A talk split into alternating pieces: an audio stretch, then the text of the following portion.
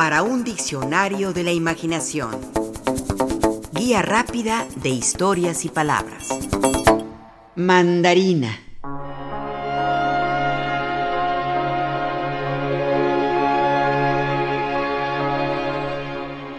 Mandarina, mandarina, ¿cómo huele tu camisa? Escribe en un poema el ecuatoriano Jorge Carrera Andrade y continúan así sus versos. Primera noche de bodas, mandarina rubia y gorda, tu inocencia dura un día, mas tu olor toda la vida.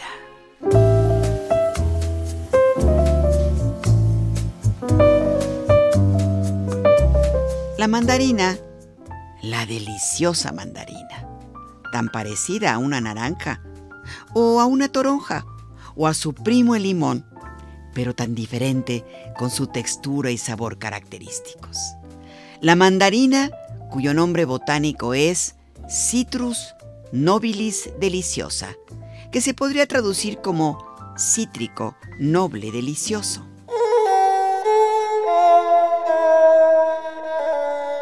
Su origen se remonta a un primer cítrico, de donde nacen todos los demás, que le dio por crecer en las estribaciones de los Himalayas, un rincón del mundo hoy compartido por China, India y Myanmar.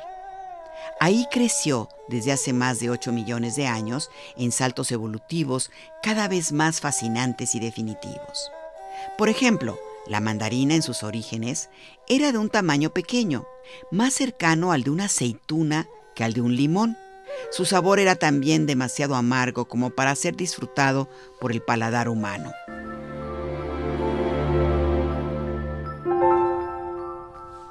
Según el biólogo Manuel Talón, en un artículo publicado en la revista Nature, menciona que hace unos 4.000 años, posiblemente en las orillas del río Yangtze, un árbol de pomelo, la especie madre del pomelo o toronja, polinizó un árbol de mandarinas ancestrales, dando lugar a variedades comestibles de mandarina.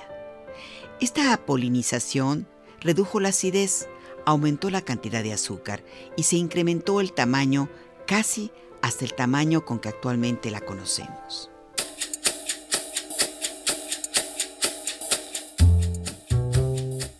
También afirma Manuel Talón que todos los cítricos tienen la capacidad de ser muy promiscuos, al decir que el árbol genealógico de los cítricos muestra una auténtica orgía entre especies. La naranja dulce es hija de un pumelo y de una mandarina. El limón es el resultado de una madre naranja amarga y de un padre sidra, un fruto aromático empleado en la medicina medieval.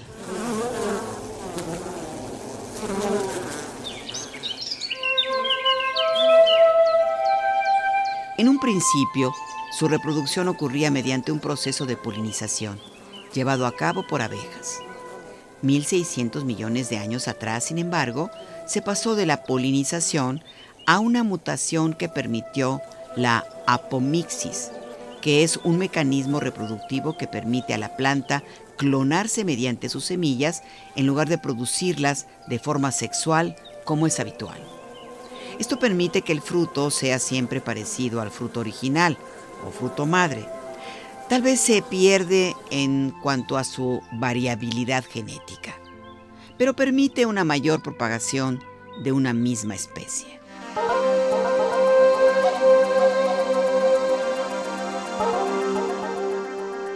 Las mandarinas, que tuvieron su origen en los Himalayas, en las montañas de Nanglin, se esparcieron al paso del tiempo por varias regiones y países. Los japoneses fueron tal vez los primeros en probar su sabor. De hecho, se ha encontrado ahí una especie de mandarina silvestre cuya antigüedad se remonta a 5 millones de años.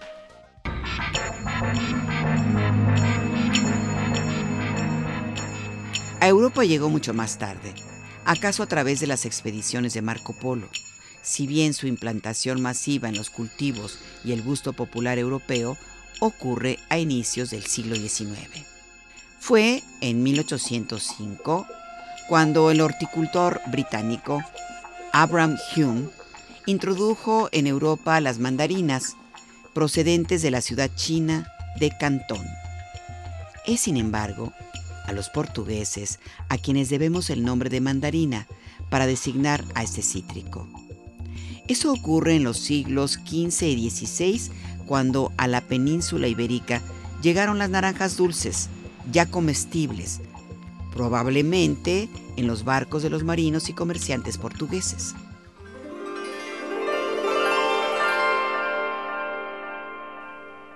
La mandarina como fruto recibe su nombre de los mandarines, término con el que los portugueses denominaron a los altos funcionarios chinos de la época imperial. Así es, en efecto, el término mandarín no es chino sino portugués, o más bien malayo, porque los portugueses lo toman de la lengua malaya, en donde existe el término mantari, en el sentido de consejero, de ministro.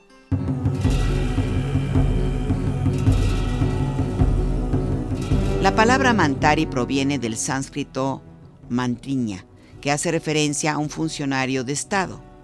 De ahí también proviene el verbo mandar, en el sentido de ordenar, regular, gobernar. Un mandarín es quien manda, quien gobierna, quien ejerce el poder.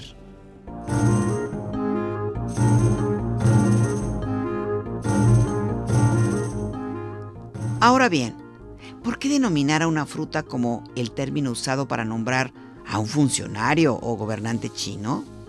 Bueno, porque los mandarines usaban, para distinguirse, una toga o atuendo de un vistoso color naranja, que es el color de las mandarinas.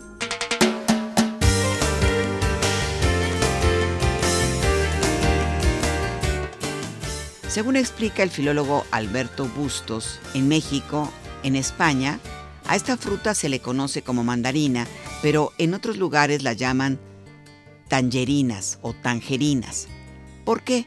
Porque originariamente las importaban de la ciudad marroquí de Tánger. También se conocen como clementinas, que son una variedad especial. Estas se denominan así por un religioso francés llamado Clemente Rodier, quien trabajaba en un orfanato en Argelia. Ahí el padre Clement o Clement, en sus ratos libres, hacía experimentos en el huerto Allí fue donde cruzó la mandarina con la naranja amarga y a la fruta resultante la bautizaron como Clementina en su honor.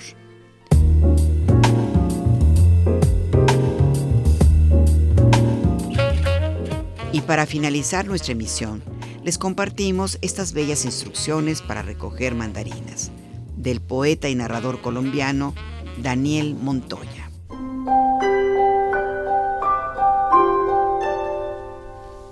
En la madrugada, cuando la luz del sol es tan débil que su forma redonda se dibuja entre el filo de la sierra, has de salir. Llevarás dos bultos en las espaldas y un canasto de plástico negro. Camina y saca de tu bolsillo la foto de tu nieto, que nacerá cinco cabañuelas más tarde. Con una mano, muéstrale tu palma arquearse bajo el peso de una mandarina dejando que tus dedos la rodeen y que por un momento sienta él que el fruto y tú son uno. Déjala girar lento, como impulsada por la tierra, hasta que ella caiga sola. Y yo veré la mandarina suelta sobre tu mano, y el limpio de la rama esperar otra cosecha.